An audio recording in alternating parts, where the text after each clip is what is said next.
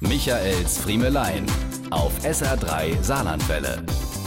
Ich weiß, es sieht manchmal danach aus, aber wie so oft ist es nicht so, wie es aussieht. Die Menschen in meinem Umfeld haben mich darauf hingewiesen, weil sie bemerkt haben, dass ich beim Handygucken immer häufiger die Brille hochschieben muss und das Smartphone dann inzwischen doch sehr nah vor der Nase habe. Auch die Kolleginnen und Kollegen, mit denen ich täglich im Studio zusammenarbeite, halten sich in letzter Zeit mit gut gemeinten Ratschlägen nicht mehr zurück.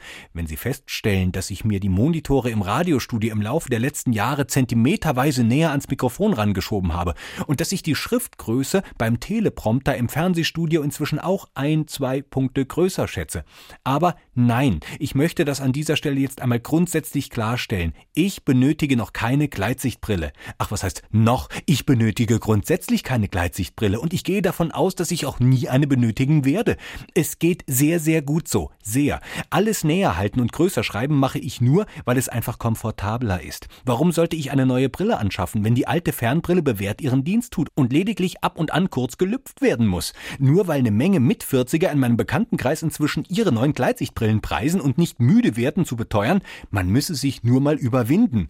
Was bitteschön soll das denn bedeuten, sich nur mal überwinden, so als sei ich zu eitel, auf eine Gleitsichtbrille umzusteigen? Das ist lächerlich, genau. Nein, es ist schlicht so, es geht einfach noch hervorragend. Okay?